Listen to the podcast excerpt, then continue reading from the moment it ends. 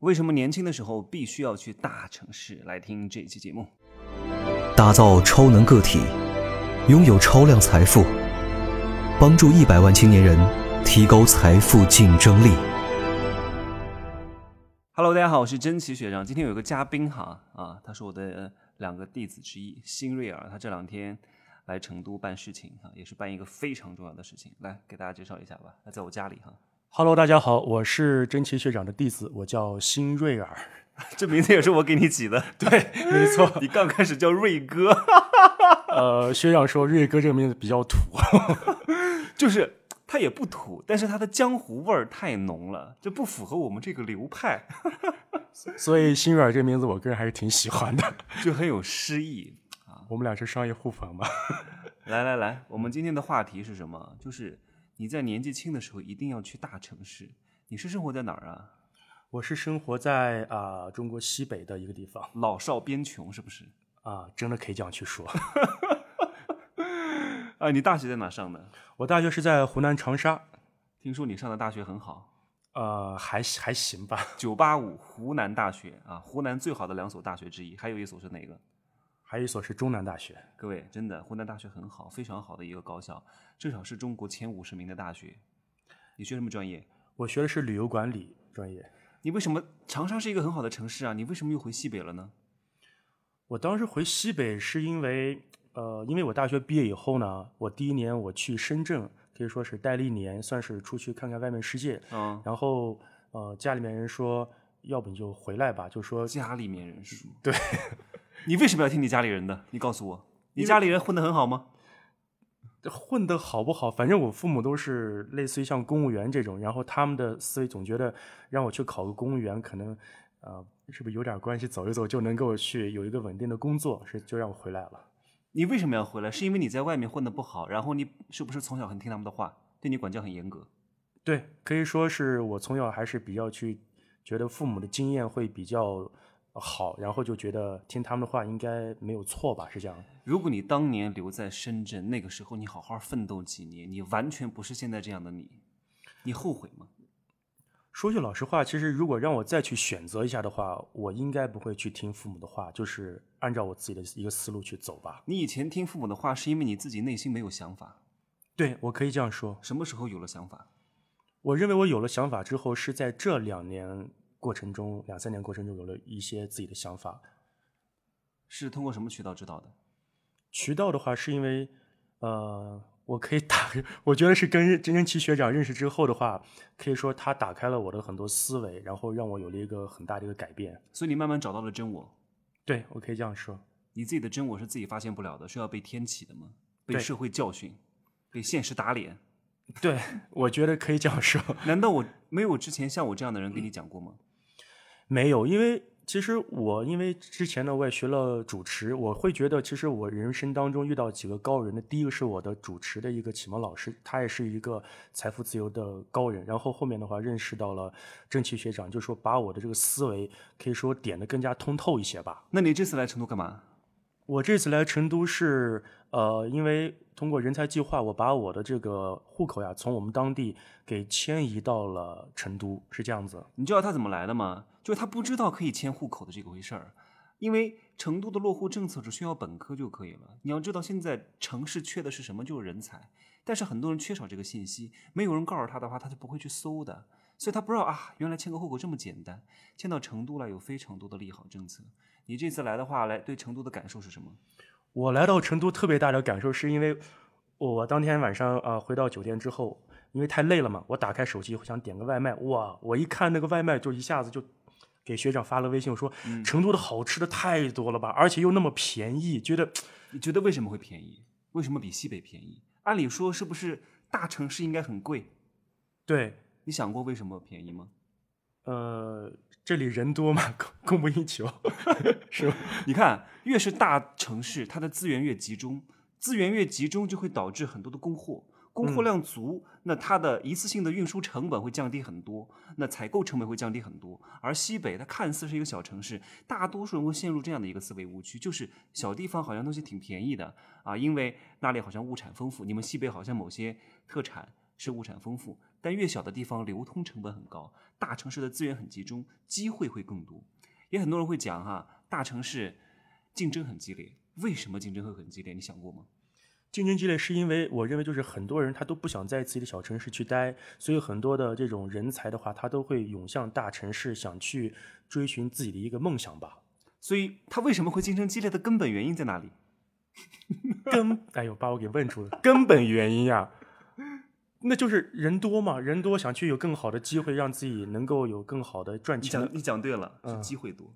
对，是为什么爱去？是因为有机会。所以你不要觉得大城市竞争激烈，正是因为他有匹配的机会，他才会竞争激烈。嗯，所以你去了之后，相应的岗位和机会会更多，哪怕它竞争激烈。所以在你年轻的时候，一定要去大城市。你是准备要来大城市了吗？我现在呢，其实呃有一点纠结，但是基基本上的话，其实向往大城市的这个勇气和这种决心是越来越足了吧？你今年多大了？我今年已经三十了，啊，没有这么大吧？你不是九二年的吗？没有啊，三十了，九二年的三十了吗？没有，没有，那就二十九岁啊！二九虚岁啊，这边三十了呀。你非得把自己往三十上面靠，人家都想装嫩。你这个时候是人生一个很关键的节点。嗯，你觉得你之前白活了吗？我觉得我这么多年来，其实真的是在去浪费我的青春，我真的是这样觉得。现现在那三十岁之后你有什么打算吗？打算就是，其实说白了就是能够去多赚点钱嘛。其实就最最直接的一个方式，多赚点钱，然后在社会上，比如说能够多有一些影响力啊，通过网上的这种我自己的一个呃个人品牌各个方面，这都是我的一些计划和梦想吧。你觉得你这一年过的是不是比之前二十七八年要更加丰富的多？对，没错。一年顶几年？我觉得我这一年至少得顶五年吧。给你最大的转变是什么？在这一年当中，你彻底通透了什么呢？最大的转变说，那其实其实说一个比较直接点的就是，那就赚钱呀。我这一年当中，其实我赚到的钱跟往年都不一样。我从呃做线上个人品牌，从月入十万，然后有一天，呃，我从一个复利效应达到了日入十万，这真的是一件让我特别特别开心的事情。我据我所知，你今年确实在去年哈，去年加今年上半年也赚了不少钱。这个赚钱和你之前上班了的赚钱，你的感受有什么不同？最大的感受不同就是我思维的变化，就觉得原来可以通过一部手机能够去赚到很多天南地北从来不认识的一些弱关系人的钱。那很多人他可能只拿手机去刷个抖音，当做一个玩的一个工具，但是我会认为其实手机是我的一个银行，现在思维的转变对你做事情和待人接物有很大的帮助吗？有很大的帮助。就是当我我一直认同这样一句话，就是说人与人之间的差距，它就是头部以上的一个头脑的认知差。那思维产生行动嘛，行动带来最终的一个结果。所以说这些思维的转变，让我去看待很多事情的角度跟之前是完全的不一样。你有了这样思维的转变，周边的圈层对你有什么样的看法？周边的圈层，哎呀，不知道这能不能说，其实啊无所谓，我就说吧。你看，我告诉你，你已经迈出了一步哈，他们讨厌你、羡慕你、嫉妒你，都已经开始了。是因为其实我最大转变，我之前有学主持嘛，其实最大转变是因为呃，当我有了一些好的收入，我的思维发生很多变化之后，那我就说个真实的事儿吧。那我们主持团队的有一位呃师兄，然后呢，他就把我微信给我拉黑了，然后他不跟我联系了。我会觉得，哎，我平时我也没得罪你呀，我到底怎么回事呀？然后到后面的话，可能现在他也不联系我了，就是这样子。哎，你的那些师兄弟们都一直都在西北吗？对，都在西北。他们从来没有去过大城市生活过、工作过。嗯，生活工作我倒不知道，但是他们有的也有可能呃上大学在其他的城市去上，但是现在如果呃工作的话，还是在我们西北那边。像你跟着我也去过，也去了北京，也去了杭州啊，然后又又来了成都。你接触过这些大城市的人，你发现跟这些老少边穷地方的这些人，他的区别有什么不同吗？区别不同就是在于跟他们进行说话沟通的时候，很多事情就会发现完全不同频了。我就举个简单的例子，比如说我在我们西北城市，人家问，哎，这个王瑞啊，新瑞啊，你是做什么职业？我告诉别人说我是做社群运营，我做个人品牌。别人一听啥东西就没听过，听不懂。但是当我给一些呃杭州呀一些朋友一说这个话，哦，我明白这个是线上运营，我知道现在这个是一个比较好的一个趋势。你看，这就是最大的一个区别。所以你现在被大家认可的人，你的认可感强不强？我觉得认可感会越来越强。通过我的自己的一个赚到一些钱的收入，然后在网上稍微有有了一丁点儿的一个呃影响力之后，会发现其实嗯越来越多的人去认可我，也会让我变得越来越自信。你是因为被认可才越来越自信？对我我我这点我是完全认同。就是当越来越多的人认可我的时候，我给我给大家举个简单的例子啊，比如说在网上的时候，很多人慢慢开始叫我。啊，王老师，其实刚开始的时候，我会很谦虚说：“哎，你不要不要叫我王老师，你叫我王瑞就可以了。”嗯。但是当越来越多的人叫我王老师之后，我会觉得，哎，我就是个老师了，我就会欣然接受。我说谢谢你。所以，那如果天天有人说你是丑人呢？你是垃圾？你是屌丝呢？你不行呢？那说多了你也信吗？哎，把我问，那我肯定会反抗吧？我就我不觉得我是这样的人呀，就只接受别人表扬，不接受别人批评。那也不是，那。这就是说，如果他要是说出我的缺点的话，那我还是会虚心的接受去改正嘛，是这样子。还有啊，你你你会发现，互联网打通了人的认知，但是人和人的差别比人和猪都大。大家都在上网，为什么你觉得你在西北老少边穷这些地方的你的同之前圈层的人，他们和你思维完全不同呢？思维完全不同，你们都在用手机啊，都在看抖音啊。其实我通过我的思维转变，还是一个挺奇妙的一个旅程。是怎么样？是因为我在去年的时候，呃，参加一个呃樊登讲述人的比赛，然后呢，我获得了一个全国的季军。是从此处有掌声，谢谢谢谢。我是从八千多个人当中的话，最后呃前二十名，到最后的话获得了第三名。因为当时是通过线上，因为疫情的关系的话，没有这个所谓去到现场，所以呢，通过线上一次直播的方式，有很多。多少万人我不知道，然后的话，我获得了第三名。啊，这个你当时为什么要参加？你之前从来没有参加过这样的活动啊？是因为当时在去年二月份过年疫情的时候，都在家里面困着没事干。然后呢，那时候我是非常喜欢听樊登读书的。